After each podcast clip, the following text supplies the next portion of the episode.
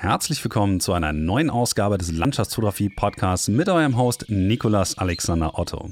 Ich habe heute für euch Bastian Werner zum zweiten Mal in den Podcast geholt, weil wir dieses Mal über ein neues Projekt gesprochen haben. Ihr könnt euch vielleicht noch daran erinnern, dass ich ihn bereits im November 2017 hier im Podcast hatte. Damals ging es um sein neuestes Buch, das da hieß Fotografieren mit Wind und Wetter und allgemein auch um die Wetterfotografie. Und dieses Mal soll es eben um die Viewfinder-App gehen. Die hat Basti zusammen mit zwei Kollegen an den Start gebracht. Und da geht es um alles, was irgendwie mit Wetter und Location Sharing zu tun hat. Es gibt auch einen sehr starken Community-Aspekt und die ganze Geschichte haben wir dann in einer Stunde mal so durchgerüttelt und geschaut, was alles so liegen bleibt. Also es wird sehr viel natürlich auch um die Art und Weise gehen, wie diese App euch das Fotografieren erleichtern kann, wie es aber auch den Community-Aspekt prägt und was wir so von Location Sharing halten und wie Basti das Problem von seiner Seite aus betrachtet. Ähm, wie gesagt, alle Leute, die sich mehr für Bastis Fotografie an sich interessieren, ist jetzt zwar mittlerweile schon vier Jahre her, aber hört euch einfach mal die zweite Episode des Landschaftsfotografie-Podcasts an. Da haben wir über genau diese Themen gesprochen. Für alle, die jetzt ein bisschen was über die App erfahren wollen, das ist die Episode für euch. Zunächst noch ein paar Informationen. Also ihr findet die Viewfinder-App und alle möglichen Tutorials zu der App und alle sonstigen Informationen auf www.viewfinder.net. Dabei könnt ihr das eh hinten weglassen, wie ihr das vielleicht auch von Flickr gewohnt seid. Die wird nämlich nur F-I-N-D-R geschrieben. Alle weiteren Informationen zu Basti findet ihr nach wie vor auf bastianw.de. Natürlich möchte ich euch auch dazu einladen, ein bisschen auf meiner Homepage rumzuschauen und das hier kurz als kleine Werbepause vielleicht verwenden. Ich habe natürlich noch einige offene Spots für meine Workshops, unter anderem zum Beispiel den Ferrer Workshop im August mit Sven Herz zusammen oder ihr könnt euch vielleicht auch noch mal für einige der deutschen Locations erwärmen, zum Beispiel für die Voralpen oder die sächsische Schweiz. Da würde ich mich auch sehr drüber freuen. Und ihr könnt mir auch immer gerne Feedback hinterlassen. Schreibt mir einfach eine E-Mail oder ihr könnt natürlich auch bei Instagram oder so mich einfach mal anschreiben. Das ist auch immer überhaupt kein Problem. Freue ich mich immer sehr drüber. Als letztes noch kurz der Hinweis, dass ich aufgrund meiner Workshops im Februar und im März wahrscheinlich keinen Podcast geben werde, da ich beide Monate fast voll entfernt äh, von zu Hause irgendwie arbeite und da eben meine Klienten betreue und wohl keine Zeit habe, nebenbei noch einen Podcast aufzunehmen. Das heißt, die nächste Episode wird es wahrscheinlich erst wieder im April geben und dann hoffentlich im Jahr auch wieder vermehrt. Aber die beiden Monate bin ich nun mal leider im hohen Norden arbeiten. Von daher müsst ihr euch da vielleicht noch ein bisschen gedulden. Aber für alle Neuankömmlinge, ihr könnt euch ja auch nochmal anschauen, was ich über die letzten Jahre schon so gemacht habe und welche tollen Gäste ich hier schon für euch interviewt habe. Und damit geht es dann jetzt auch los in der mittlerweile 65. Folge des Landschaftsfotografie Podcasts im Gespräch mit Bastian Werner über die App Viewfinder. Viel Spaß!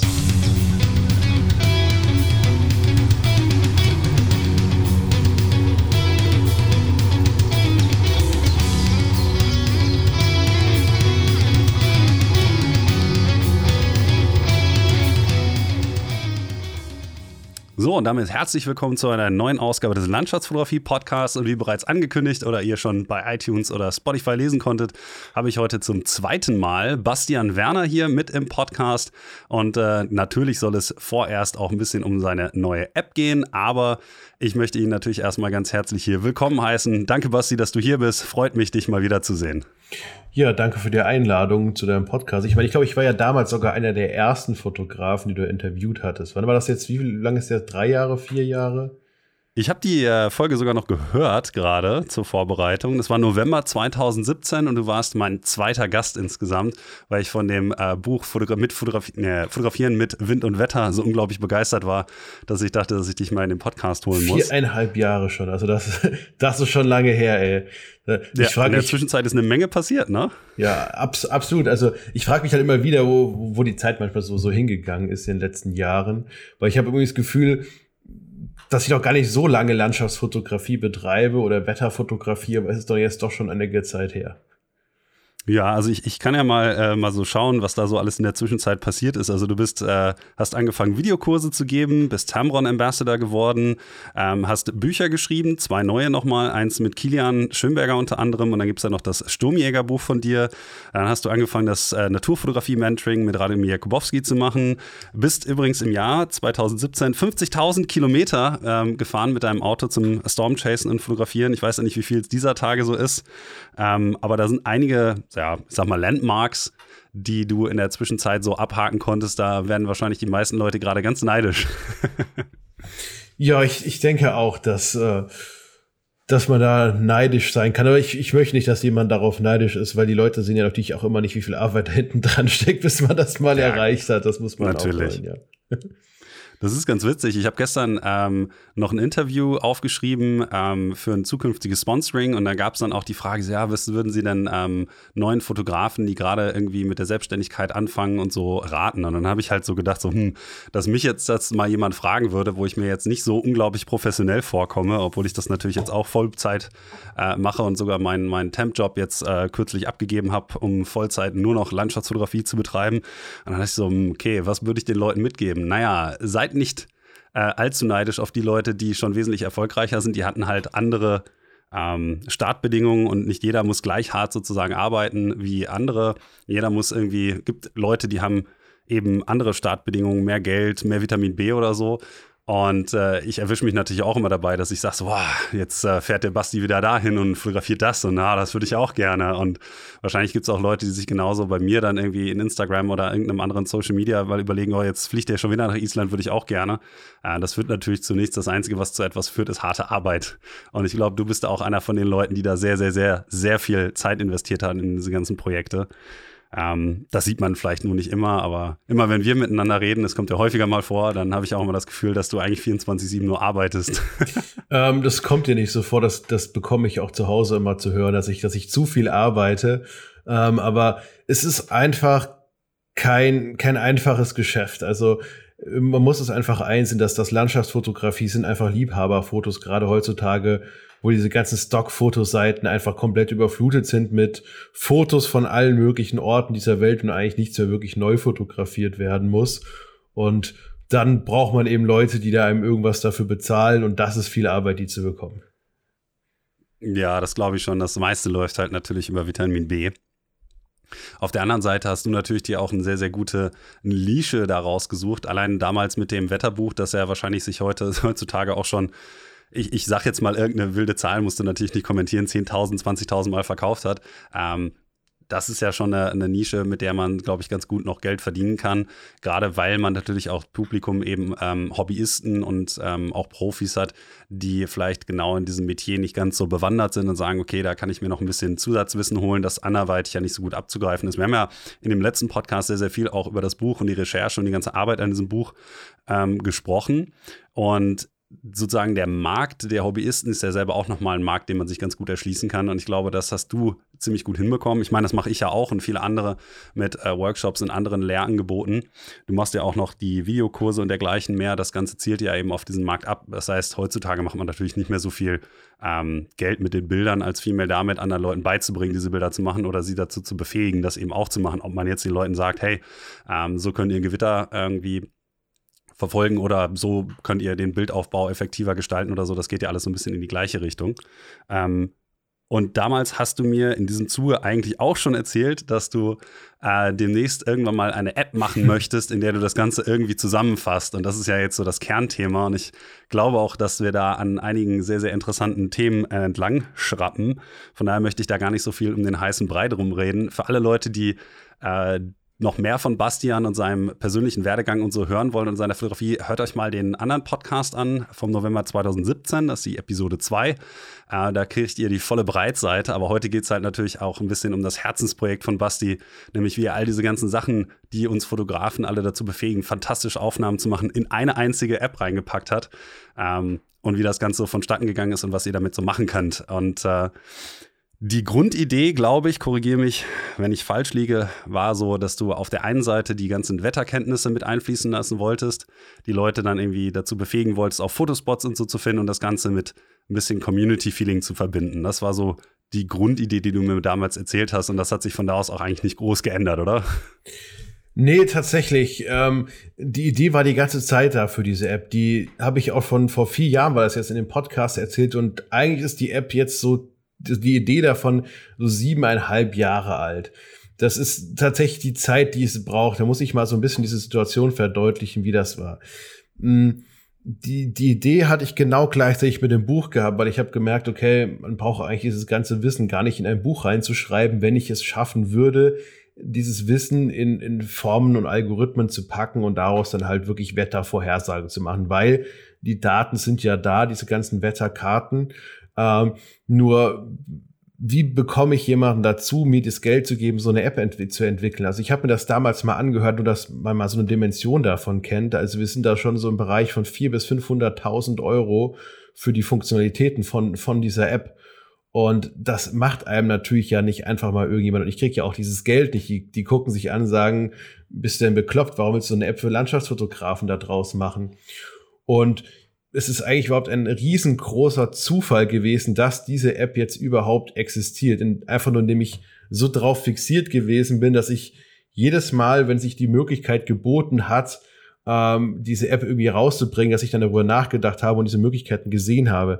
Ich hatte auch zum Beispiel mit, äh, mit Jörg Kachelmann gesprochen gehabt, weil der natürlich auch diese große Plattform, der hat auch die Daten da, aber da war das Interesse leider auch nicht ganz so groß. Und irgendwann, das war jetzt so vor zweieinhalb, drei Jahren, hat der Jürgen, meiner, meiner, einer meiner beiden Mitgründer, hat einen Wetterkalender bei mir auf der Homepage bestellt und von einer Meteo Solution GmbH bei mir aus Darmstadt, aus meiner Heimatstadt. Und ich dachte so, hä, die, die kenne ich überhaupt nicht. Und dann habe ich mir halt angeguckt, was die so machen. Es hieß also, okay, die, die machen jetzt Softwarelösung für Meteorologie.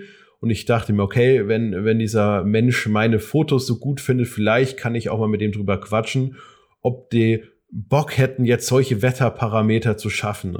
Und da war so dieses erste Bindeglied war jetzt auf einmal so da. Man kann also diese Wetterparameter schaffen. Und wenn es dann einfach nur eine dumme Online, sage ich mal, dumm jetzt nicht vom Inhalt, aber eine, sagen wir mal, primitive Online-Anwendung wäre, wo ich halt einfach mich durch diese Wetterkarten durchklicken kann, wäre das ja schon mal ein ganz großes Stück von dem gewesen. Und ähm, so war das auch die ganze Zeit. So wurde das jetzt auch entwickelt so haben wir diese Algorithmen entwickelt. Ich habe die, sozusagen diese Algorithmik habe hab ich gemacht. Das heißt, ich habe mich hingesetzt, habe gesagt, okay, das und das muss im Computercode passieren. Ähm, und äh, eine Meteorologin von Meteor Solutions, die hat diese Algorithmen dann eben in Computercode gefasst, so dass das eben schnell funktioniert, weil da ist das eben gut läuft, da muss man eben entsprechend Erfahrung als Programmierer haben. Das kann ich mit meinem äh, gerade nach dem Studium einfach nicht, nicht so auf diese Art und Weise leisten. Und dann war das so, wann war das jetzt? Das haben wir 2022, 2021, Ende 2020 war das.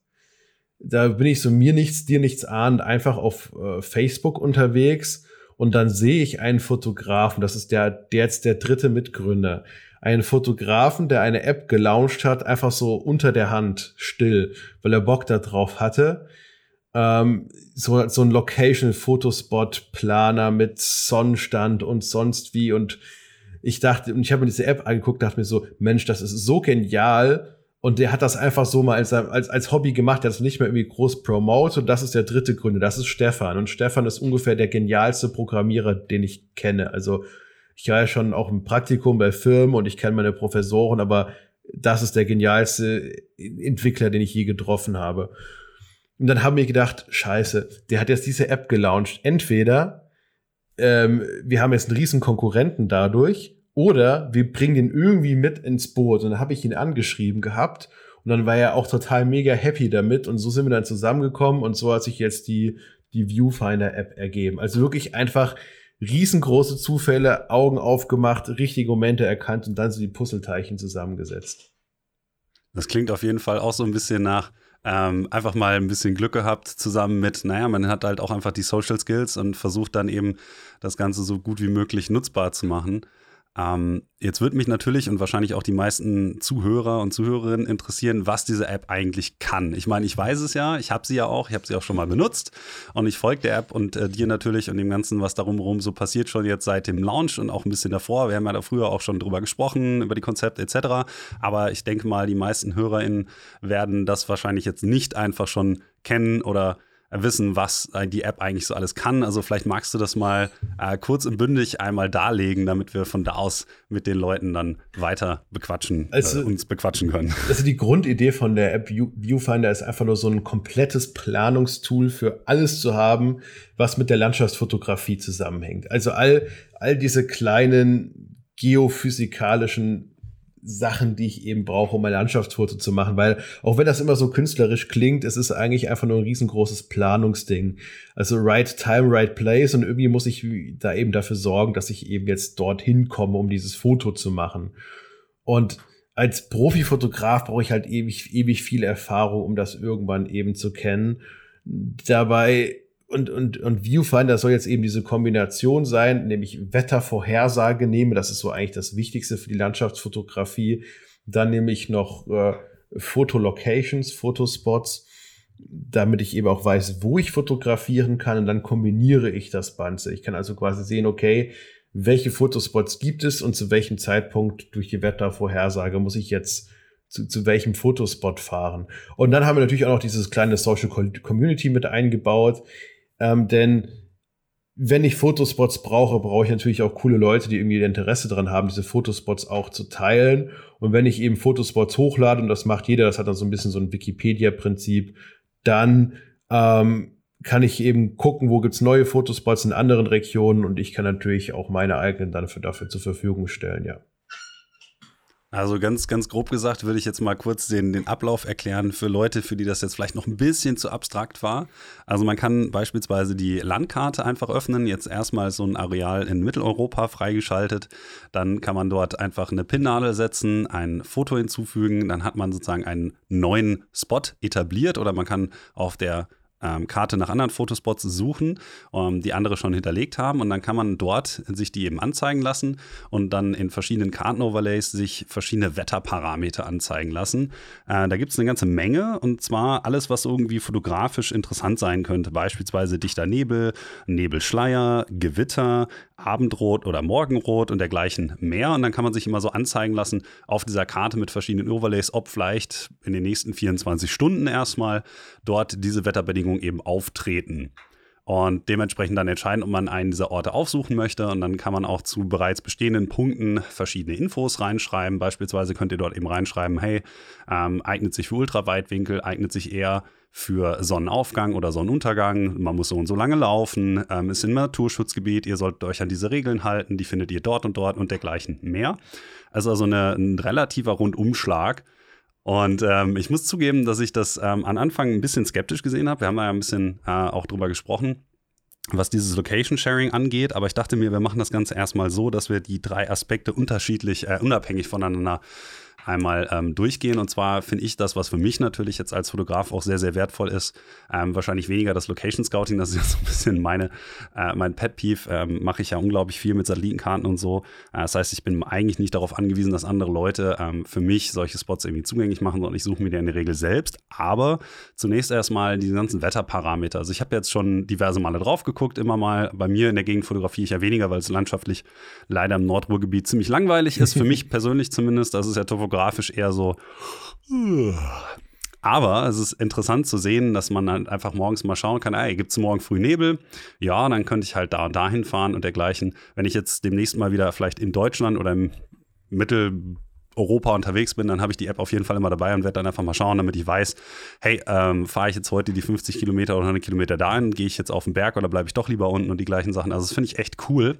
Jetzt würde mich interessieren, ähm, du hast ja gerade gesagt, du hast die ganzen Algorithmen selber geschrieben. Jetzt, welche Quellen benutzt ihr dafür und wie lange hast du denn beispielsweise für den Algorithmus gebraucht, der jetzt Nebel, also dichten Nebel voraussagt? Wie funktioniert der? Vielleicht so ganz simpel gesprochen für jetzt eher die Line und ähm, wie viel Zeit musstest du dafür investieren, den zu schreiben? Ähm, so, wie funktioniert dieser Algorithmus zu, zur Nebelhöhe? Ähm, ja, genau verraten möchte ich das jetzt gar nicht, weil man kann natürlich auch aus meinen Worten, weil was ich ein bisschen mit auskennt, das Ganze nachvollziehen.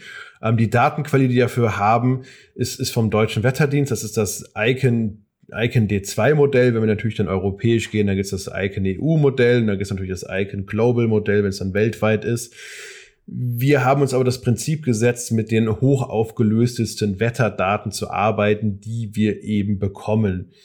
Ähm, kurz gesprochen, Wetter-Apps sind immer deshalb so schlecht, die ganzen normalen Wetter-Apps, wenn man sich eine Sache dabei gedacht hat. Man hat gesagt, okay, wir nehmen jetzt ein weltweit funktionierendes Wetter, Wettermodell, das ist weltweit funktioniert, diese Wetter-App und dafür haben wir halt einfach die Datenqualität ist dann total schlecht.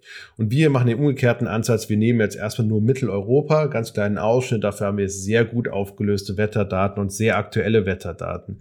Bedeutet, zum Beispiel, dass wenn ich jetzt um 21 Uhr abends in die Wetterdaten reingucke, dann basieren die auf Berechnungen von 19.30 Uhr also 1,5 Stunden zuvor. Bei anderen Wetter-Apps äh, ist das, sind das meistens 12 Stunden Zeitunterschied. Das heißt, wenn man 21 Uhr guckt, sind die Kartendaten dann von 15 Uhr Nachmittag, äh, von äh, nee, 9 Uhr morgens. Und das macht natürlich eine unglaubliche Vorhersage, Ungenauigkeit und deshalb ist unsere Vorhersage deshalb auch äh, so viel besser. Und ja, wie fun zum Beispiel funktioniert ungefähr dieser Nebelhöhen-Algorithmus? Ähm, man kann sich dieses so ein Wettermodell so ein bisschen vorstellen, wie so eine Art Kasten, der jetzt auf der Landkarte liegt, so ein, so ein Aquarium. Und dann habe ich da so einzelne Schichten drinne. Ja, fängt so bei 20, 50, 100, 150, 200 Meter und so weiter und so fort diese Schichten an. Und dann kann ich eben mit einem speziellen Algorithmus diese Schichten absuchen und kann dann daraus berechnen, wo sich jetzt der Nebel befindet. Und dann kann ich eben sagen, okay, in der Schicht, da ist jetzt der Nebel drinne und so und so hoch wird der Nebel jetzt sein. Also es ist ein eigener Algorithmus, den äh, das gibt das Wettermodell so erstmal nicht her.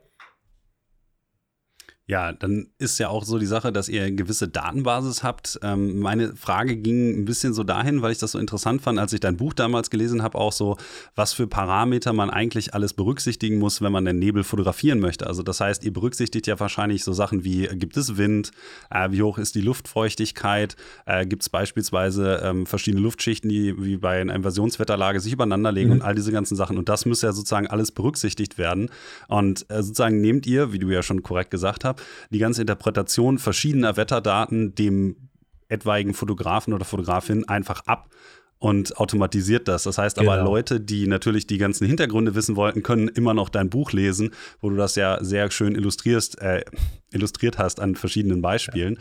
Ja. Ähm, natürlich ist die App jetzt ein bisschen einfacher zu benutzen, aber das heißt, du hast auch für alle diese ganzen verschiedenen Parameter, und wie gesagt, ich habe ja noch nicht mal alle aufgezählt, es gibt da noch Fotokontrast, Langzeitaufnahme, blaue Stunde, ähm, all diese ganzen Algorithmen hast du alle selber geschrieben und die fütterst du dann sozusagen, oder die füttert die App Viewfinder ähm, mit den ganzen verschiedenen Daten, die ihr dann ja irgendwo bezieht. Und das ist dann im Endeffekt sozusagen das Core-Angebot ja eigentlich, was ich auch die ganze Zeit jetzt nutze, richtig? Genau, das, das ist das Angebot. Also erstmal muss man natürlich runterbrechen, wie lange brauche ich denn jetzt überhaupt, um dieses Buch zu lesen? Wie lange brauche ich jetzt, um mich dann einzuarbeiten, die Wetterkarten? Und das sind ja wirklich Dutzende Stunden Arbeitsaufwand. Das muss ich erstmal die Zeit dafür haben und dann auch die Erfahrung damit, äh, das anzuwenden. Und da ist natürlich viel einfacher, das in, in eigene Algorithmen, in diesen Algorithmen in der App erkennen zu können. Ja.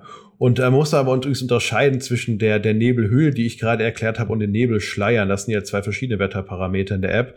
Die Nebelschleier, das ist tatsächlich eine, eine Wahrscheinlichkeit, die wir da ausgeben, wo wir halt einfach sagen, da verrechnen wir dann mehrere Parameter miteinander und sagen halt, okay, wir kommen jetzt auf so und so hohe Wahrscheinlichkeit, dass sich dort Nebelschleier befinden könnten. Ähm, der, der dichte Nebel zum Beispiel ist ein etwas anderer Parameter ähm, wie kann man das sagen? Also bei dem dichten Nebel, das ist sozusagen basierend auf eine Ideallösung des Wettermodells. Wenn jetzt dieses Wettermodell sich jetzt also ausrechnet, ähm, wo sich jetzt Wolken befinden, wo sich jetzt, wie sich das Wetter abspielt, dann ist es sozusagen eine von unendlich vielen Lösungen. Weil wer sich mal so mit so numerischer Vorhersage beschäftigt hat, ist das quasi eine, eine numerische Lösung davon. Und deswegen ist das keine Wahrscheinlichkeit, sondern es ist sozusagen ein Zustand, den das Wettermodell sagt, dass es der wahrscheinlichste Zustand ist, der eintritt und sozusagen die, die ideale, die am nächsten gelegene Lösung an der Realität und das geben wir, geben wir dann da aus. Bei der Nebelschleier haben wir tatsächlich einen Wahrscheinlichkeitsbereich, wo wir halt dann einfach sagen, okay, von 0 bis, äh, so von 1 bis 99 Prozent tritt da jetzt Nebel auf oder nicht, ja. Das heißt, die ganzen Parameter werden ja auch laufend immer wieder verbessert. Also ich habe ja schon gesehen, dass du auf Instagram unter dem Viewfinder-Account ähm, oder auch bei dir selbst auf dem Bastian W-Account immer mal wieder gesagt hast, ah, hier wird zum Beispiel was nachjustiert, ähm, zum Beispiel bei der Himmelsröte oder so, ähm, dass da die Anzeigen beispielsweise nicht so 100% präzise sind, weil bestimmte Areale, in denen man halt die Himmelsröte vielleicht trotzdem sehen könnte, noch ausgegraut waren und so. Ähm, ihr seid ja auch laufend dabei, wie bei jemand anderen Service-App eigentlich immer die ganzen Sachen noch zu verbessern. Das spricht ja wahrscheinlich auch dafür, dass das Ganze noch ein Projekt ist, was ihr die nächsten Jahre weiterverfolgen werdet. Ähm, tatsächlich an den Nebel, beziehungsweise an, den Wetteralgorithmen können wir jetzt gar nicht so viel besser machen. Ähm, bei den Nebelschleiern haben wir eins festgestellt gehabt, dass der war ein bisschen zu, zu offensiv, der hat ein bisschen zu oft was angezeigt. Da haben wir das jetzt so reduziert, dass der ein bisschen reduzierte Wahrscheinlichkeit anzeigt. Und dann gibt's ja noch diesen Himmelsröte-Algorithmus, ähm, da treffen zwei Probleme, Probleme aufeinander. Sag ich mal, einmal die, die Vorhersage von uns und einmal die, die Nutzer an sich. Ähm, Wenn es jetzt, es ist sehr schwierig, jemanden zu, zu verklickern, der sich noch nicht in dem Thema auskennt, ähm, wie es mit dieser Wahrscheinlichkeit funktioniert. Also, wenn der Algorithmus jetzt sagt, okay, ich habe jetzt hier in dem Bereich 90% Wahrscheinlichkeit für rote Wolken. Und das sind jetzt zum Beispiel sehr hohe Wolken in 10 Kilometern Höhe. Und dann kann ich die ja trotzdem von meinem Standpunkt aus sehen, auch wenn diese Wolkenluftlinie eigentlich in der Entfernung von 50 bis 60 Kilometern sind. Und dann haben ja die Nutzer gesagt, okay, bei mir ist jetzt hier keine Wahrscheinlichkeit, aber ich sehe doch jetzt hier hinten in der Nähe vom Horizont trotzdem einen rot leuchtenden Himmel. Und dann haben die Leute gesagt, warum ist jetzt hier bei mir keine Wahrscheinlichkeit? Und das war auch so ein Grund, warum wir jetzt halt eben sagen müssen, okay, dann müssen wir das wohl noch ein bisschen verschieben, dieses Gebiet ein bisschen ausweiten und genau das, das sind eben so Faktoren, das hat sich jetzt halt dann eingependelt, so, so während man die App halt benutzt gehabt, äh, benutzt, ja.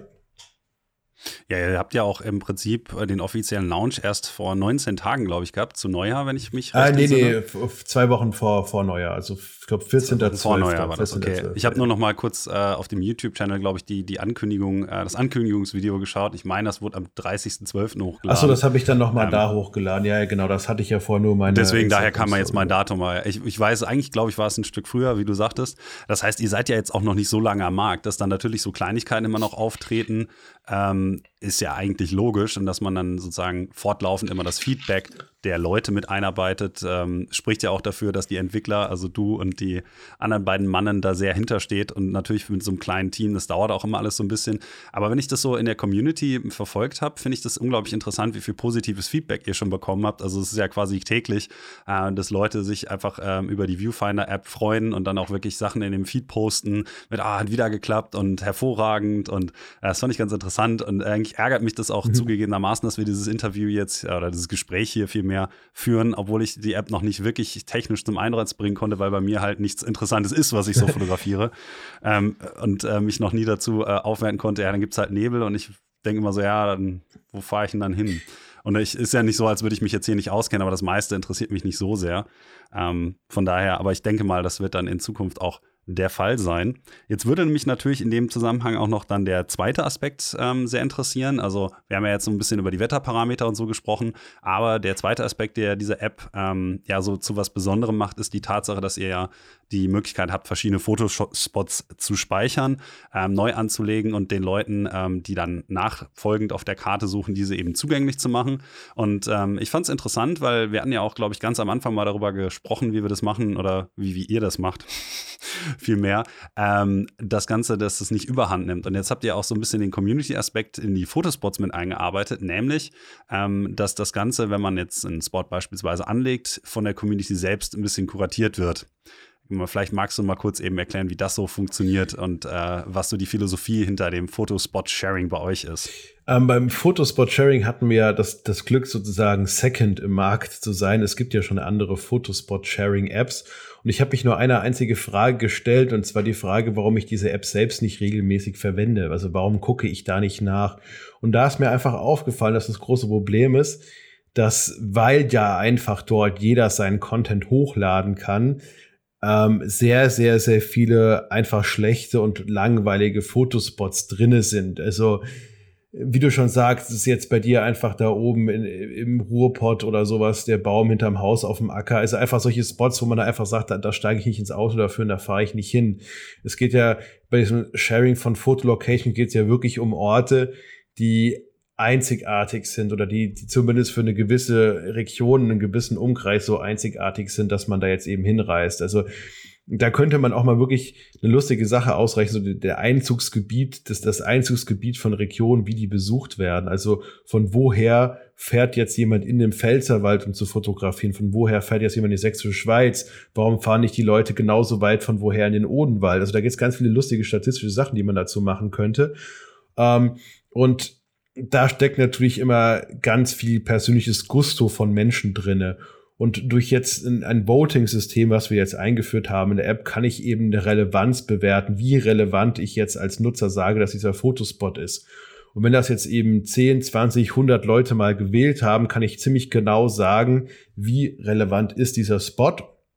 Und dann kann ich mir die Karte sortieren lassen und kann, so leid uns das dann auch tut, wirklich unnötige Fotospots auch einfach von der Karte entfernen. Das heißt nicht, dass das jetzt irgendwie schlechte Fotos sind, sondern das heißt ja erstmal nur, dass das jetzt Orte sind, die nicht so interessant sind, dass man da andere hinführen müsste.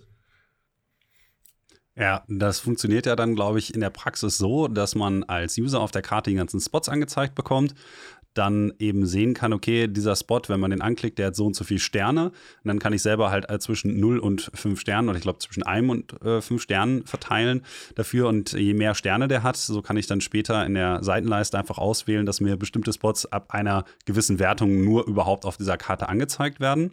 Also wenn ich jetzt nur die absolut tollsten Spots finden möchte, dann kann ich einfach anstellen, dass nur alles ab, weiß nicht, vier Sternen oder so angezeigt wird.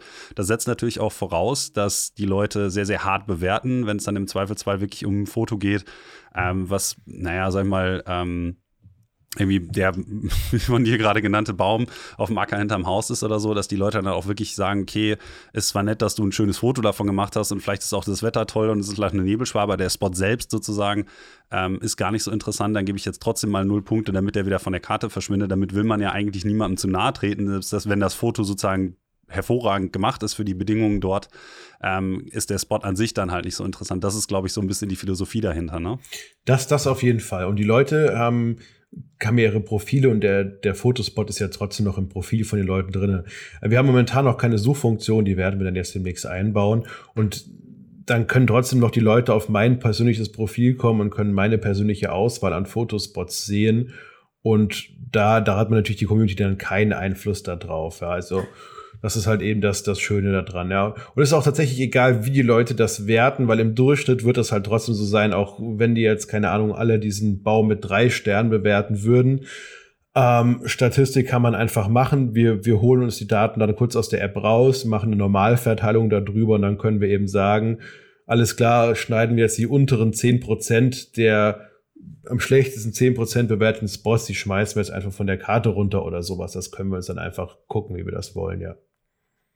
Ja, das wäre ja zum Beispiel eine Möglichkeit, wenn man sagt, okay, man möchte die Karte jetzt nicht allzu stark überfüllen, dass man dann einmal im Monat sozusagen den Algorithmus einmal alles rausschmeißen lässt, was halt unter einem Stern hat oder so beispielsweise, ähm, dass die Karte dann immer für die Leute, die fotografieren und die App regelmäßig nutzen, gut und aufgeräumt ist jetzt mal so einfach ähm, ins Unreine gesprochen. Finde ich ähm, eigentlich ganz aber interessant, sozusagen, dass man, ähm, und da bin ich auch sehr, sehr gespannt, mal gucken, wenn wir äh, in der Zukunft mal wieder darüber reden, ob dieses Konzept dann auch so funktioniert oder die Leute vielleicht ein bisschen zu gutherzig sind und sagen, ja, das ist ein schönes Foto, ähm, also gebe ich mehr Sterne sozusagen oder ob man ähm, den Spot an sich dann bewertet. Ich glaube, das vielleicht auch voneinander zu trennen, wäre ja auch eine Möglichkeit, dem Ganzen noch äh, da einen zusätzlichen Aspekt zu geben, dass man sagt, hey, das Foto ist echt klasse, aber der Spot an sich ist zum Beispiel nicht so lohnenswert.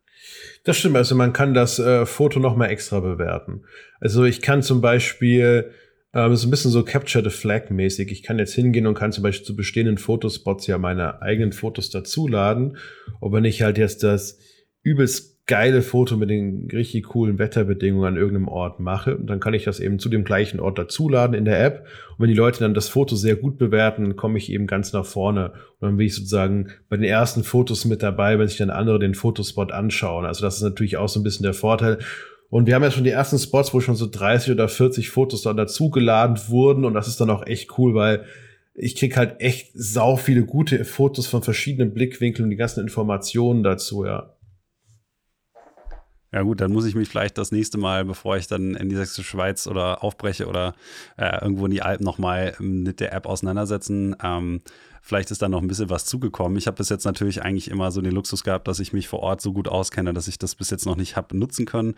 Ich habe mal eine, ein bisschen Zeit ähm, investiert wirklich und, und mal zwei, drei Stunden ähm, gesucht, so über die letzten Tage, jetzt auch heute Morgen nochmal und habe mal geschaut, ob da irgendwo Spots sind, ähm, beispielsweise jetzt in der sächsischen Schweiz, weil ich mich da sehr, sehr gut auskenne, ähm, die ich noch nicht kannte. Und ich habe tatsächlich zwei Sachen gefunden, wo ich dachte, ach, interessant, so sieht das aus. Da war ich selber noch nicht okay und dann habe ich mir das auf die Karte gepackt und das als jemand, der ja wirklich keine Ahnung, tausende von Stunden in, in Satellitendaten und Location Scouting investiert habe. Selbst ich konnte da noch mal was Neues finden. Ähm, das hat mich positiv überrascht, muss ich zugeben. Also das ist eine zwar noch recht kleine Community, glaube ich. Du sagtest ja vorher ähm, irgendwie um die 2500 Leute. Ähm, aber selbst da gibt es schon Leute, die wirklich eine Menge Zeit investiert haben und auch wirklich fantastische Spots gefunden haben. Also ich hätte auch nicht gedacht, dass das am Anfang direkt so gut aufgenommen wird, weil Jetzt komme ich zu dem Kritikteil, um den auch du nicht komm, rumkommst. War ja klar, dass ich das sagen würde. Wir haben ja im ich, Vorhinein schon mal darüber genau, gesprochen. Genau, und ich glaube, ich, du kannst mich auch, glaube ich, nichts dazu fragen, was ich nicht schon verteidigt habe. Ja, ich weiß. Aber es ist natürlich schon ein bisschen so, dass das ähm, gerade auch in Zeitaltern von, von ähm, Online-Karten oder auch Location-Büchern. Ich meine, du hast ja mit Kilian Schönberger noch ähm, vor der Tür eins und ich glaube, der zweite Teil kommt dann ja auch irgendwann rausgebracht. Das habe ich ja hier auch stehen. Ähm, und so, ähm, dieses Location-Sharing ähm, ist ja immer so eine, ja, äh, zweischneidige Sache. Auf der einen Seite möchte man natürlich anderen Leuten die Möglichkeit geben, dass sie auch an diese schönen Orte kommen und dort fotografieren können. Auf der anderen Seite ist es so, dass man, wenn man da dann fotografiert, vielleicht auch ganz gerne mal seine Ruhe haben möchte. Ähm, sozusagen dass das immer ein bisschen schwierig ist und auf, gerade wenn man selber sehr viel Zeit da rein investiert hat, dass sozusagen sein Spot ist, ähm, und dann den ins Internet stellt und das nächste Mal haben ihn zehn andere dann auch, dann ist das so ein bisschen, ähm, ja, bin ich immer so ein bisschen wehmütig. Und deswegen gibt es ja einen großen Diskurs um, um Location Sharing und ob man das machen sollte oder nicht. Und dann gibt es natürlich noch den Aspekt mit der Natur und äh, Foot Traffic, dass halt dann irgendwo Naturpfade zertrampelt werden, beziehungsweise neue durch Fotografen angelegt werden. Also da gibt es ja einige Locations ähm, schon in Deutschland und auch anderswo, ähm, wo man dann regelrecht schon sehen kann, mhm. ah, da ist der Fotografenpfad. Ich erinnere dran, ich, ähm, Geroldsee ist ein gutes Beispiel. Ich war letztens mit einem Workshop da und äh, dachte so, oh, den Weg gab es aber vor zwei Jahren noch nicht. Und das ist ja. halt genau an der Kante lang oben. Ja, ich weiß, ich weiß, ich kenne ähm, Und dann habe ich allen Leuten gesagt, so geht mal lieber nicht da drauf, wir wollen nicht, dass das noch mehr wird sozusagen. Ähm, und diese ganzen Phänomene haben ja alle was mit Location Sharing zu tun. Und deswegen finde ich das interessant, dass, ähm, und da habe ich auch mit anderen Kollegen von mir darüber gesprochen oder anderen Kollegen von uns vielmehr, ähm, dass sie das nicht unterstützen. Ähm, ich weiß nicht, was du den Leuten jetzt so zum Beispiel dann entgegenwerfen würdest, um dich ähm, zu verteidigen. Ich meine, du bist ja jetzt ja, schon routiniert. Nee, nee, das, das kann ich jetzt nicht machen, weil ähm, ich behaupte jetzt erstmal zu Anfang, ähm, dass ich ein äh, eher open-minded Mensch bin und mich mir auch wirklich von anderen Sachen überzeugen kann. Und ich habe mich wirklich sehr, sehr viel, also nicht nur ich, auch andere Leute, mit sehr vielen Leuten darüber unterhalten, mich mit sehr vielen Ideen hinten dran beschäftigt. Und wir müssen erstmal von Anfang an klar machen, über welche Fotospots wir eigentlich reden. Also wir reden, glaube ich, jetzt hier über neun, nicht über 99,9 Prozent der existierenden Fotospots auf diesem Planeten. Wir rechnen jetzt über 0,1 Prozent. Das muss man schon mal sagen. Also 99,9 Prozent der Fotospots sind komplett unbedenklich. Wir sprechen vom Brandenburger Tor, Frankfurter Innenstadt, irgendwelche Burgen im Odenwald, wo ein Parkplatz hingeht, wo ich einfach fotografieren kann. Also das ist ja vollkommen legitim. Also wir müssen uns auf diesen ganz kleinen Anteil der Fotospots, die überlaufen sind, konzentrieren. Dann der nächste Punkt ist, was man auch dazu sagen muss, die Leute wollen fotografieren und man kann es nicht verhindern und die Leute werden Orte aufsuchen.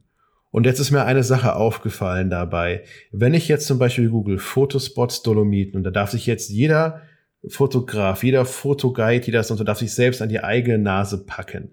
Dann tauchen Fototouren auf, dann tauchen Webseiten und Blog auf, die Touren zu den jeweils gleichen zehn Spots anbieten. Dann finde ich 10, 20 Blogartikel, die sagen, das sind die zehn Top-Spots der Dolomiten und es sind jeweils die zehn gleichen Fotospots.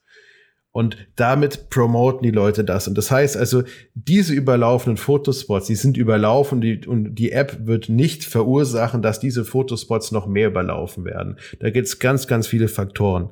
Und dann ist natürlich auch noch die Fotoworkshop-Leute, die jetzt Angst darum haben, dass sie ihren Job verlieren sozusagen, weil die Leute jetzt die ganzen tollen Spots kennen. Das halte ich für ein überhaupt nicht präsentes Problem, denn die Leute kommen ja hoffentlich auf meine Fotoreise, weil sie beigebracht bekommen wollen, von mir zu fotografieren und nicht, weil ich jetzt ihnen ein paar Fotospots zeigen kann, die man nach zehn Minuten Google-Recherche selbst gefunden hätte. Das, das ist wegen, das, da braucht man sich, glaube ich, auch keine Sorgen drum zu machen. Und der wichtigste Teil ist, denke ich, dieses Kaputtmachen von Fotospots in der Natur, von empfindlichen Orten. Und da gibt es so ein, paar Problematiken. Und diese kommen wir jetzt erstmal zu diesen extrem krass überlaufenen Orten, die die heute schon existieren, die extrem krass überlaufen sind. Und ich glaube einfach, dass diese Orte nicht aufgrund der Landschaftsfotografen überlaufen sind. Diese Foto Orte sind überlaufen aufgrund von Instagram. Und da können nicht mal irgendwelche individuellen Personen etwas dafür. Also es gibt natürlich so diese Skandalfälle, wo es diese eine Influencerin, ich glaube, da irgendwo am Königssee in so einem Wasserfall noch da oben drinne war und dann sind alle dahin gerannt. Das sind, glaube ich, so Einzelfälle. Aber so generell sowas wie der Geroldsee, jeder rennt dahin, sagt, boah, schön, ich mache da ein Selfie, dann rennt der nächste hin, weil der nächste, das sind nur nicht mal die Influencer, das sind einfach die Leute an sich, das ist sowas wie auch Praxer Wildsee oder sowas, ja. Alles tot fotografiert. Aber das ist die Frage, warum gibt es keinen einzigen von diesen Orten bei mir im Odenwald, obwohl direkt nebendran das Rhein-Main-Gebiet ist mit fünf Millionen Einwohnern? Warum habe ich so keinen so einen Fotospot im Odenwald? Und das ist so diese interessantere Frage da dran. Ähm, und damit kann man eigentlich schon mal komplett ausschließen, dass generell Location Sharing dafür, dazu führt, dass Fotospots überlaufen werden, weil bei 99,9 Prozent der Spots das einfach nicht passieren wird.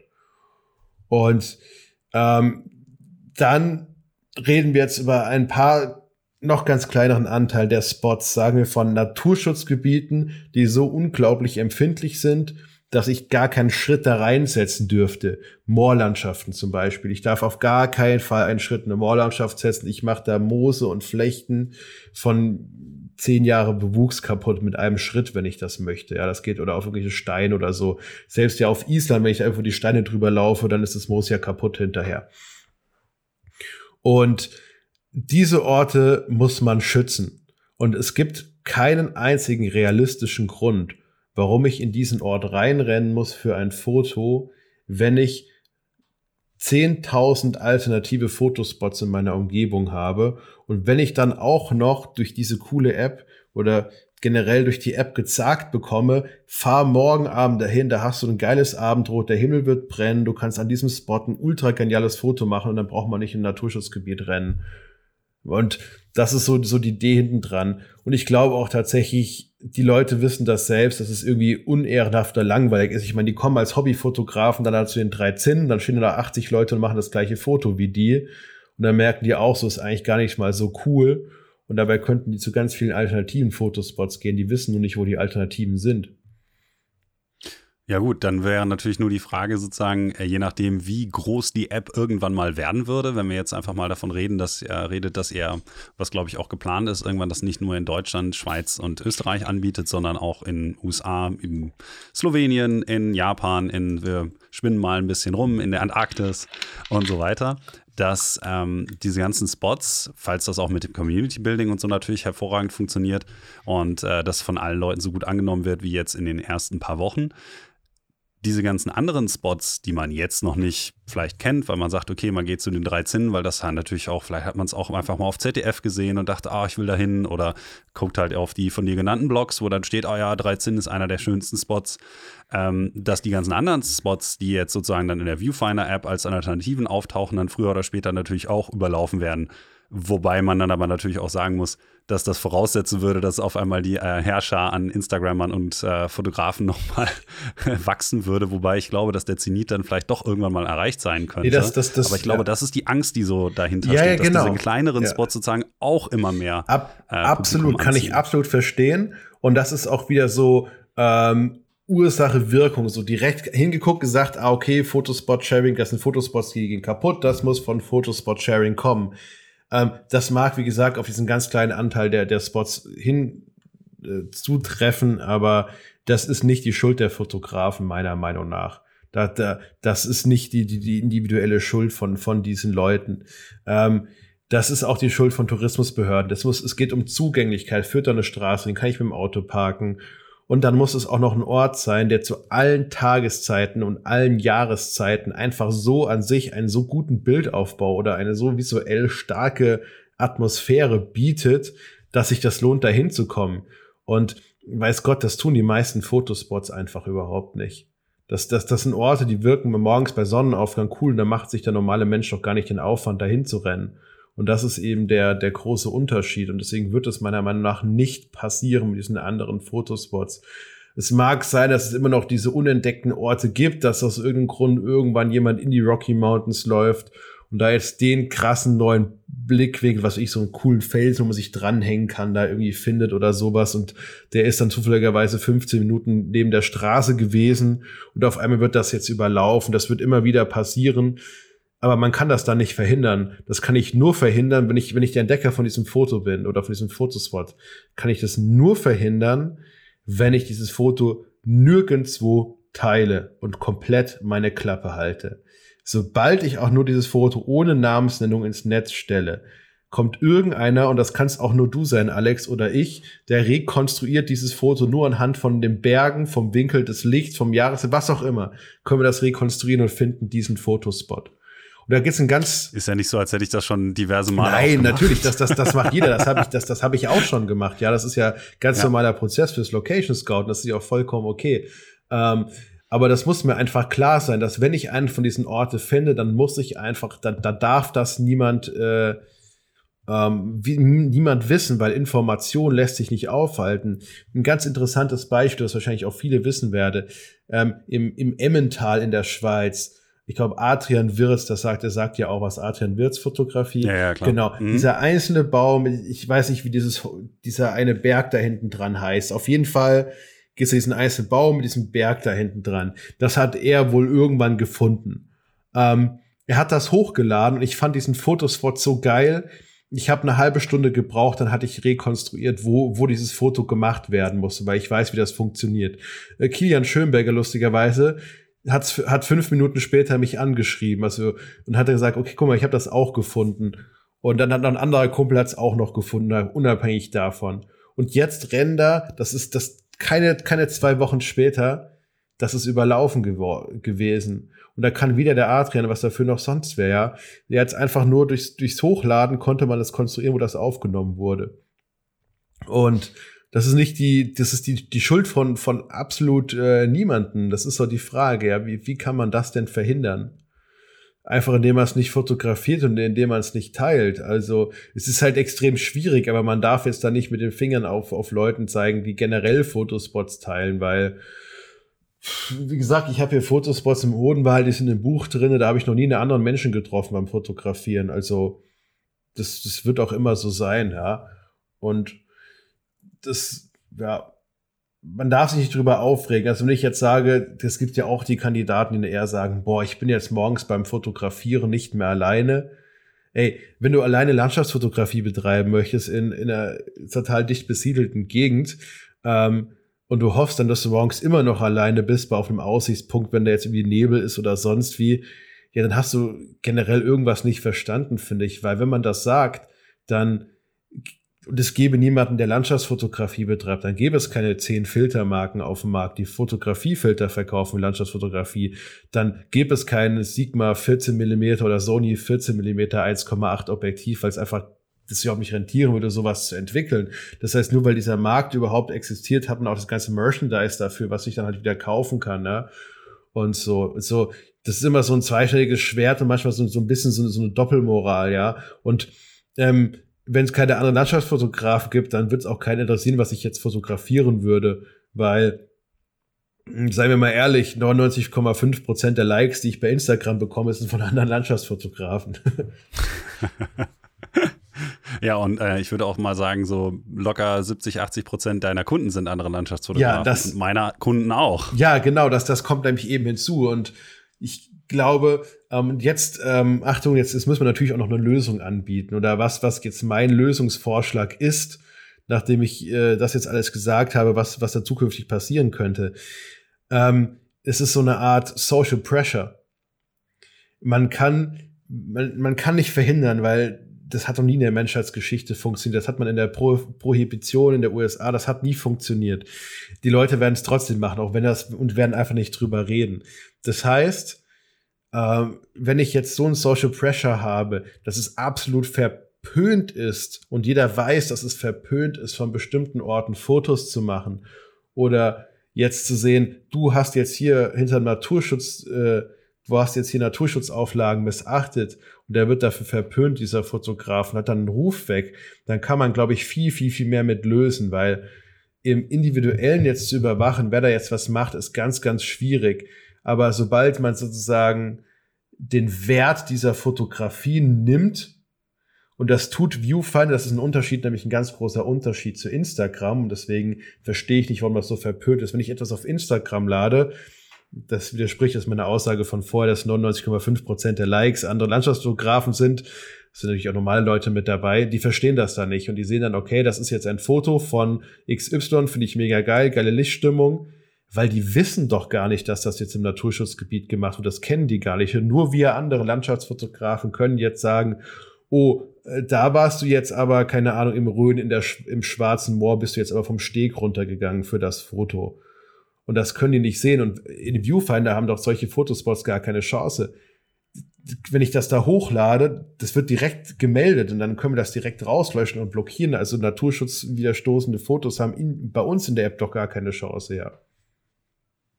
Das ist auf jeden Fall ein sehr, sehr gutes Argument dafür, ja. Das ist so ein bisschen selbstregulierendes System. Auf der anderen Seite muss man sagen, ähm, äh, spiele ich ein bisschen Advocatus Diaboli, ähm, dass natürlich so eine Social Justice Warrior Kultur, in der dann jeder verpönt wird, weil er an der falschen Stelle die Drohne gestartet hat, äh, das kann ja natürlich auch relativ schnell toxisch werden. Ähm, aber es ist wahrscheinlich immer noch die beste Möglichkeit, sich genau gegen solches Verhalten ähm, einiger weniger, mehr oder weniger zu Wehr zu setzen, damit sozusagen nicht die ganze Zunft in äh, Verruf gerät. Ich muss aber so ein bisschen ähm, auf die Zeit achten. Wir haben nämlich noch, noch einen dritten Aspekt, also es wird sowieso wahrscheinlich nachher ein bisschen länger, ähm, aber der Community-Aspekt. Wer zuhören möchte, der kann ja ausschalten. genau, wer, wer unser Gesabbel satt hat, der kann natürlich auch einfach auf ausklicken. Ähm, aber der Community, mein Gott, der Community-Aspekt ist ja so der dritte. Und ich habe mich ja von Anfang an mal so ein bisschen gefragt, ähm, weil ich persönlich ähm, mich ja bei Instagram ganz gut fühle und ähm, beziehungsweise da ganz gut vernetzt bin und ähm, sehr viele natürlich auch über den Podcast und so Kontakte, soziale Kontakte habe über ähm, Facebook und so, wo man sich so eben über Bilder austauscht, dass ich jetzt nicht unbedingt angewiesen wäre darauf, noch in einer weiteren Foto-Community aktiv zu werden. Allerdings hast du dich ganz besonders dafür stark gemacht, dass es halt eine eigene Community gibt, dass die Leute halt ihre äh, Bilder hochladen und kommentieren können und dergleichen mehr, damit das eine ganze, so, so eine holistische, gesamtheitliche ähm, App-Erfahrung auch wird. Ähm, vielleicht magst du einmal kurz illustrieren anhand einer paar Worte, was du dir dabei gedacht hast und warum das für dich gerade für die App auch so unglaublich wichtig war. Ja, da sind wir jetzt wieder bei dem Punkt, ähm, warum macht man noch mal eine Fotospot-App, wenn es doch schon welche gibt? Auch dann auch wieder aus dem gleichen Grund. Warum hatte ich nie die Motivation gehabt, meine Fotospots in so einer anderen Fotospot-App zu teilen? Einfach aus dem Grund, was bringt mir das? Und wenn ich jetzt aber noch eine Community hinten dran habe und soll die jetzt mal gar nicht so groß und jetzt müssen wir wieder mal ein bisschen in der Skala denken, so, ähm, bei Instagram erstmal, wie viele Leute sehen meinen Post dann tatsächlich, auch wenn ich jetzt da meine 20.000 Follower habe. Ähm, und wie viel Prozent davon sind jetzt auch wirklich Interessenten an dem Thema, weil die meisten Leute, man kennt das ja, oh, ein schönes Bild will ich kaufen, oh, 200 Euro, okay, und dann nie wieder was von den Leuten gehört. Und in, in genau, in, und in Viewfinder hat man das dann eben so, ähm, das sind zwar nicht so viele Leute von der Anzahl drinne, dafür sind diese Leute, da drin sind sehr interessiert an dem Thematik. So, so ist ja, dass sie sogar Geld dafür bezahlen würden. Und vielleicht auch wenn die Community kleiner ist, glaube ich, dass man dort auf viel, ähm, viel engagiertere Leute trifft. Weil da kommt der nächste Faktor hinzu. Warum kommentieren Leute bei Instagram auf Fotos? Da muss ich jetzt immer auf die, an die eigene Nase fassen. Warum kommentiere kommentieren Leute mein Foto? Ja, weil sie Bock darauf haben, dass ich ihr Foto kommentiere, dass der Algorithmus ihnen dann wieder eine Reichweite gibt.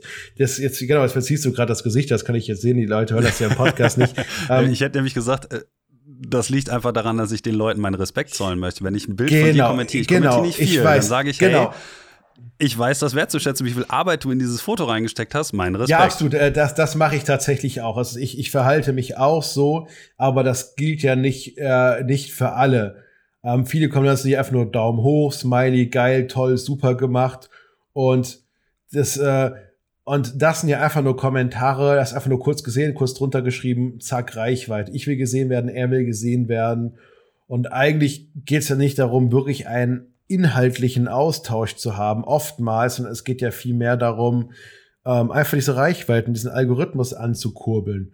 Und das ist eine völlige Illusion, als wenn ich jetzt mal unter meine Postings drunter gehe und sortiere jetzt mal wirklich die inhaltlich wertvollen Kommentare aus, dann bleiben da nicht wirklich viele übrig. Und wie du schon sagst, wenn du mal bei mir kommentierst, dann weiß ich, okay, du findest das wirklich geil. Das ist genau das gleiche, wenn ich mal kommentiere, weil ich aus genau dem gleichen Grund selten einfach mal irgendwie was drunter poste. Wenn ich das mache, weil ich es wirklich gut finde.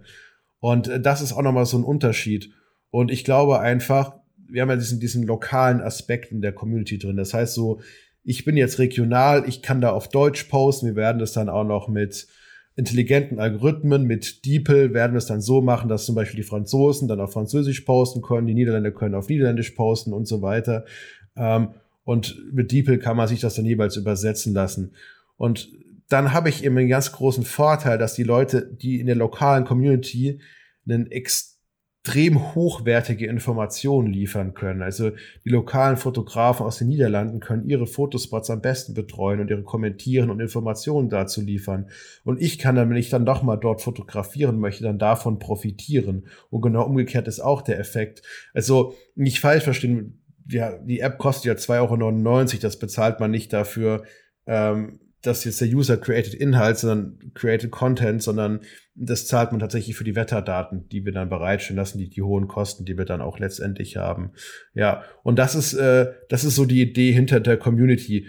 Vielleicht jetzt mit zweieinhalbtausend und nicht so richtig, aber wenn wir jetzt mal europaweit sind, wir haben dann vielleicht mal zehn oder zwanzigtausend Landschaftsfotografen, und wir haben dann auch mal irgendwann eine Nachrichtenfunktion und die Leute bezahlen Geld dafür, um das zu betreiben. Was ich sagen wollte, ist einfach, wenn man mal irgendwann so viele Nutzer in dieser App drinne hat, dass die dann erwarten, man schickt dir eine Nachricht und die, man erwartet, man bekommt eine Antwort darauf, dass das doch die Landschaftsfotografie nachhaltig verbessern wird. Weil ich wie die alten Internetforen auf einmal wieder mit Leuten diskutieren kann, die es wirklich interessiert und seien wir mal eigentlich bei diesem ganzen neuen Social Media, auch bei Facebook. Früher war es nicht so, da war Facebook viel mehr textbasiert. Ey, heute sehe ich nur irgendwelche komischen Reels von was auch sonst für einem Kram mit irgendwelchen dummen Kommentaren drunter, was inhaltlich komplett leer ist. Und das, deshalb haben wir diesen Community-Aspekt eingebaut, weil ich einfach gesagt habe, Informationsaustausch braucht Leute, die die Information bereitstellen und es beruht immer auf Gegenseitigkeit, ja. Ja, ich sag mal so, ich persönlich würde mich darüber freuen, wenn die App dann auch nachher, wie das jetzt von dir so schön dargestellt wurde, einen kleinen Sozialaspekt hat, der dann auch wirklich die Leute dazu bringt, A, miteinander zu interagieren und das Ganze auch wieder ein bisschen Community-Feeling sozusagen dann hat, wie jetzt Nature's Photographers Network ganz früher mal oder die kleine Journal Landscapers Community, die es mal ähm, DeviantArt gab oder so, wo es dann wirklich noch darum ging, mit den anderen Leuten in Kontakt zu treten und sich nicht nur äh, sinnentleerte äh, Bot-Kommentare auf Instagram gegenseitig zu hinterlassen. Ähm, da hoffe ich mal, dass das ganz gut äh, funktioniert. Und äh, ich habe ja auch vor, mich äh, früher oder später mal mit einzubringen, wenn ich dann mal irgendwo was Sinnvolles beitragen kann.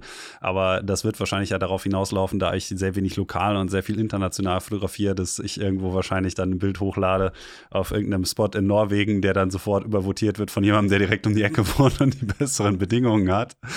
Ähm, aber ich denke mal, für viele Leute, die Landschaftsfotografie wahrscheinlich weniger professionell und mehr als ähm, Hobbyisten ähm, oder als, als Liebhaber so durchführen, dass die natürlich davon wesentlich mehr profitieren, wenn es dann äh, eine gute Community gibt, beispielsweise irgendwo im Bayerischen Wald, wo sich dann die zehn Leute, die sich da gegenseitig auf Viewfinder die ganze Zeit den Rang ablaufen, vielleicht auch mal überlegen, dann irgendwann zu treffen und zusammen fotografieren zu gehen oder sich morgens dann, wenn Viewfinder sagt, hey, gibt klasse Morgenröte, die sich dann vielleicht morgens mal äh, bei, einem, bei einem Kaffee nach dem Fotoshooting noch irgendwie ein bisschen austauschen können oder so. Das wäre ja so die Idealvorstellung, schätze ich mal. Ja, genau, das wäre die Idealvorstellung. Aber ich glaube, das ist gar nicht mehr äh, jetzt, jetzt so das Ding für, für die Locals. Die kennen sich ja meistens eh alle.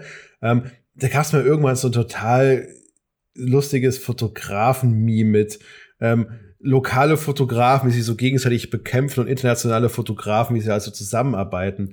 Und ich glaube, das ist immer so ein bisschen dieses Konkurrenzgefühl. Also wenn jetzt jemand, ähm, keine Ahnung, in den Pfälzerwald kommen würde aus den USA zum Fotografieren, der steht ja in keinster Weise mit irgendeiner Weise mit mir jetzt in Konkurrenz. Und ich glaube, so viel denken viele Landschaftsfotografen, die Fototouren anbieten.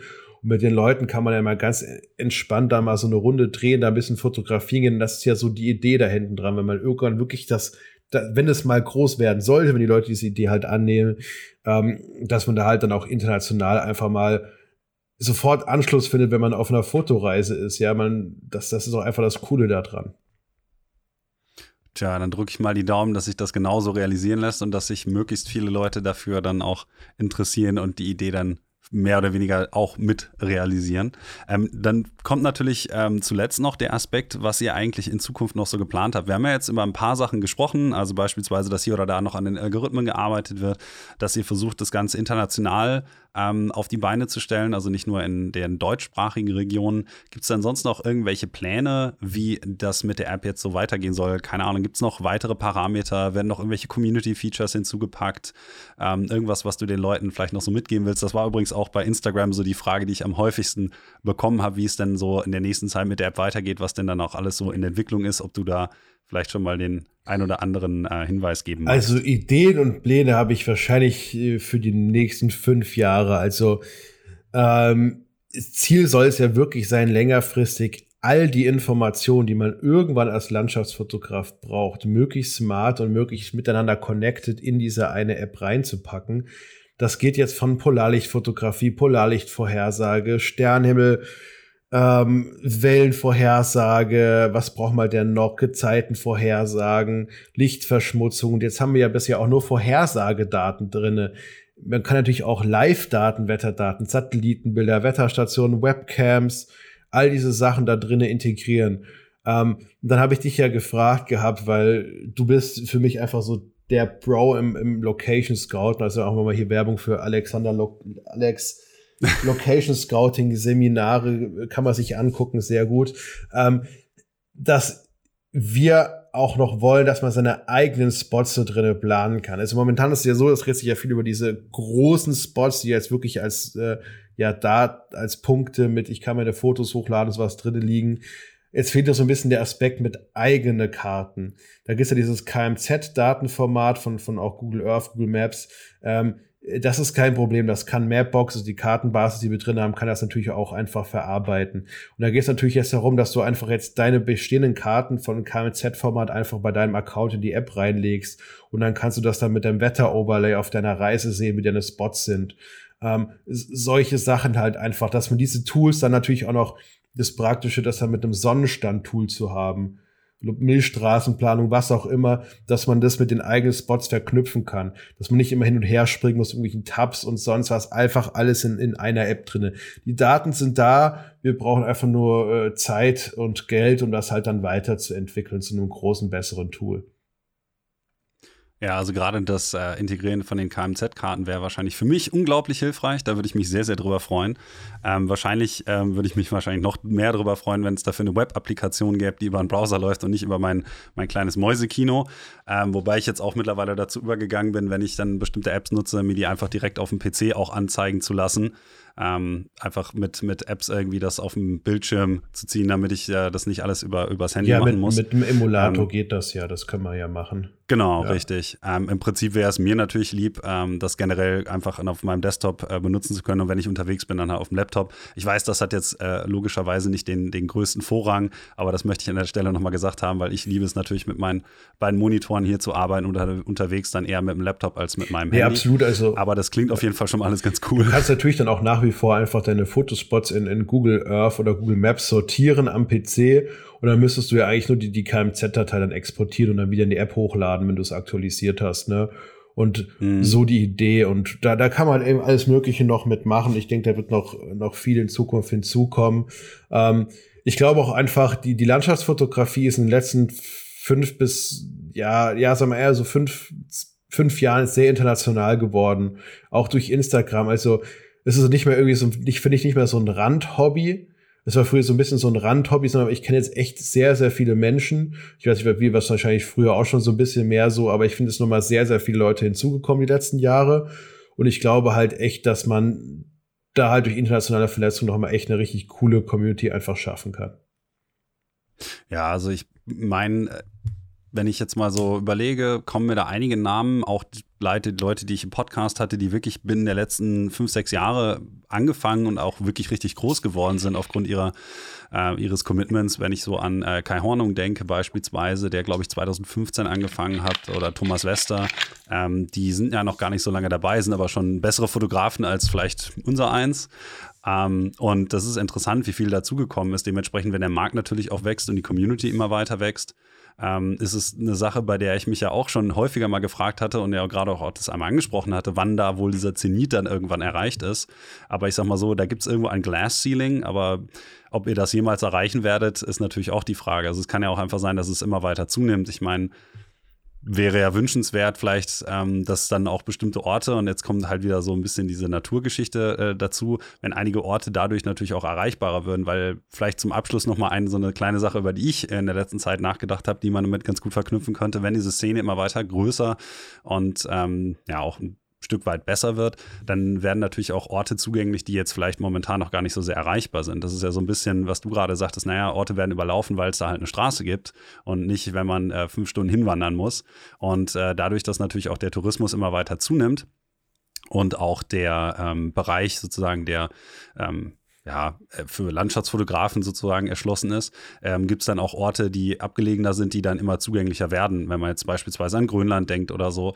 Und das heißt, dass da natürlich dann auch immer mehr der Anreiz besteht, dorthin zu gehen und vielleicht diese Orte dann auch wieder neue Landschaftsfotografen inspirieren, sie zu fotografieren und das Ganze dann so ein bisschen weitergeht. Andere Leute legen die Kamera vielleicht weg, andere nehmen sie wieder in die Hand. Das ist ja immer so ein bisschen im Fluss, aber ich könnte mir halt vorstellen, dass vielleicht der Zenit, wenn ich so mehr drüber nachdenke, noch gar nicht so sehr erreicht ist und dass natürlich so eine App wie Viewfinder da auch nochmal dadurch, dass halt diese ganzen, dieses ganze Wissen zugänglicher ist, vielleicht nochmal so einen kleinen Boost auch geben könnte, dass die Szene sogar nochmal größer wird. Äh, das, das auf jeden Fall, ja. Ähm ich will auch eine einzige Sache, wollte ich zum Schluss noch los. Das hast du mich jetzt gar nicht gefragt, das mhm. hatte ich gestern noch äh, beantwortet gehabt, weil das ist so ein bisschen was, ähm, persönlich jetzt noch, weil viele, glaube ich, einfach denken, dass äh, wir uns jetzt unglaublich gerade daran bereichern an der ganzen Sache. Ähm, ja, also das was, was leider, leider noch gar nicht der Fall ist und ähm, ähm, dann kam auch so die eine Frage, die, die war jetzt, ob ich irgendwas anders machen würde jetzt dann so hinterher. Und ich glaube, ich, nein, ich, ich würde gar nichts anders machen. Also ich habe noch so viele Ziele, wo ich hin möchte zum Fotografieren. Und ich habe auch, äh, ich würde, ich würde wirklich nichts anders machen. Und diese App ist an sich ähm, nicht etwas, was ich jetzt gesagt hätte, das mache ich jetzt, um, um Geld damit zu verdienen. Ich glaube, da hätte ich mir in den letzten sieben Jahren schon ganz viele andere Sachen einfallen lassen können, bis auf diese zwei Zufälle, die jetzt dafür gesorgt haben, dass es jetzt diese App dann äh, Viewfinder tatsächlich gibt sondern es ist einfach so, ich, ich habe selbst saumäßig viel Bock auf dieses Tool ich will einfach, dass es so einfach ist, wie es geht. Und ich, ja, ich meine zum Beispiel dieser, dieser Nebelhöhe-Algorithmus, das, das gibt's nur bei uns, so diesen Himmelsröte-Algorithmus. Ich benutze das jetzt selbst jeden Tag und es spart mir jetzt wieder eine Menge Zeit. Also gerade diese Nebelhöhe hat es auch Fotos, äh, äh, mich, mich Fotos realisieren lassen, die ich vorher noch gar nicht gemacht hatte, einfach weil die, die Vorhersage so extrem genau ist. Also deswegen, da, da wird sicherlich noch einiges kommen und wir werden da jetzt auch nichts, nichts anderes machen, ja. Ja, also ich glaube, ich weiß sogar, worauf du Bezug genommen hattest, weil du ja ähm, bei Instagram in deinem Feed mal nachgefragt hattest, ähm, was du denn eigentlich machst, wenn du quasi äh, irgendwann mal mit oder von der App dann halt leben kannst. Und das fand ich auch ganz interessant, weil du dann natürlich auch so sagtest, so ja, erstmal müssen wir da hinkommen. Also noch ist das ja alles gar nicht fertig und noch mit drei Leuten ähm, und dem momentanen Einkommen, da bleibt ja im Prinzip nach dem Datenkauf und so nicht mehr viel übrig. Ähm, also noch ist es eigentlich eher ein Herzensprojekt. Aber wenn ihr dahinter bleibt. Ich bin nach wie vor schon, als du mir das erste Mal davon erzählt hast, war ich ja schon Feuer und Flamme, weil ich dachte, boah, Da glaube ich, äh, ist was Großes äh, im Kommen. Glaube ja nach wie vor, dass das auch noch passieren wird ich, später. Ich hoffe es auch sehr. Also ähm, ich glaube, ich glaube, es gibt auch wirklich Leute, die haben so, so ein bisschen Angst davor. Ähm, aber ich glaube, man, man, sag ich mal, aber man muss davon keine Angst haben. Also ich glaube, es gibt genauso diese Workshop und Fotoreisen, es wird genau nach so nach wie vor immer noch geben. Da wird sich, glaube ich, auch nichts dran ändern. Das sieht man ja auch jetzt, wenn man zum Beispiel den Markt anguckt oder sowas. Also da brauchen, glaube ich, auch die ganzen großen Fotografen keine Angst haben. Ähm, ich glaube einfach nur, das Einzige, was sich ändern wird, dass man vor allem viel mehr Leute in ihrer Freizeit halt fotografieren bei sich zu Hause, weil halt die, die Bedingungen einfach besser greifbar sind. Ja, das sieht man ja jetzt, jetzt auch schon so. Also ich krieg selten Anfragen so, ja, kann ich die App jetzt auf dem Reisen benutzen, sondern es, die meisten Leute sind einfach zufrieden, dass sie jetzt sozusagen vor ihrer eigenen Haustür halt coole Fotos machen können damit, ja. Ja, wobei ich muss natürlich auch sagen, ich hatte ja solche Bedenken auch schon geäußert. Ich meine, ich mache ja einen Großteil meines ähm, Incomes auch mit Fotoreisen unter anderem.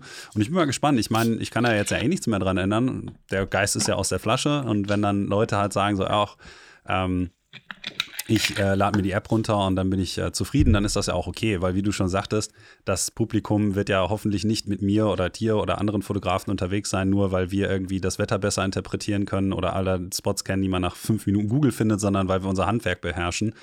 Wobei das natürlich beides auch ein Teil dieses Handwerks eben ist. Aber macht ja jetzt auch keinen Sinn, sozusagen post priori da noch groß drüber zu sprechen.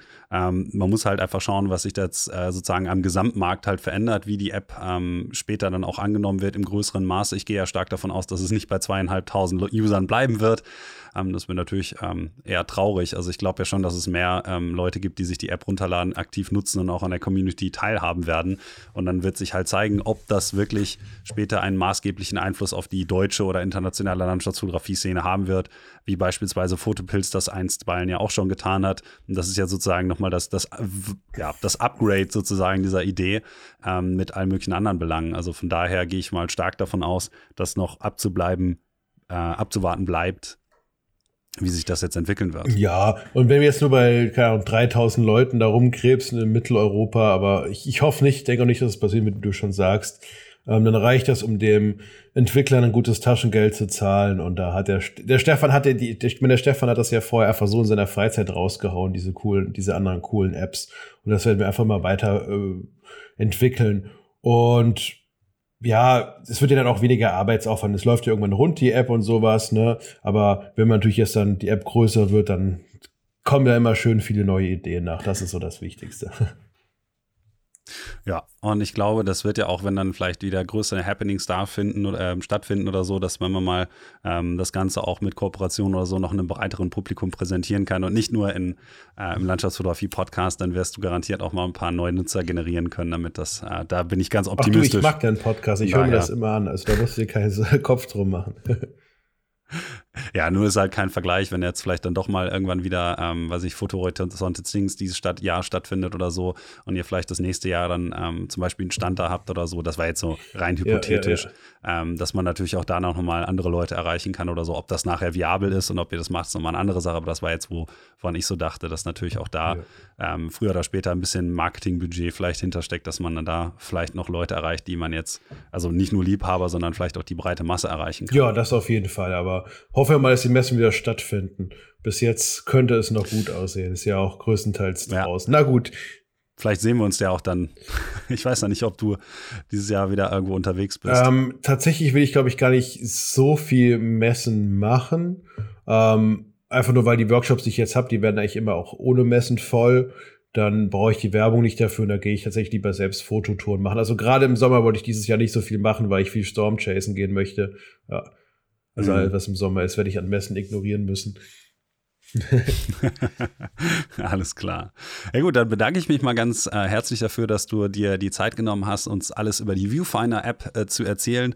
Die könnt ihr im äh, Android und auch im Play Store finden. Einfach Viewfinder, aber dann eben ohne E wie am Flickr. Ende, also nur F-I-N-D-R. Flickr. Und äh, genau, wie Flickr.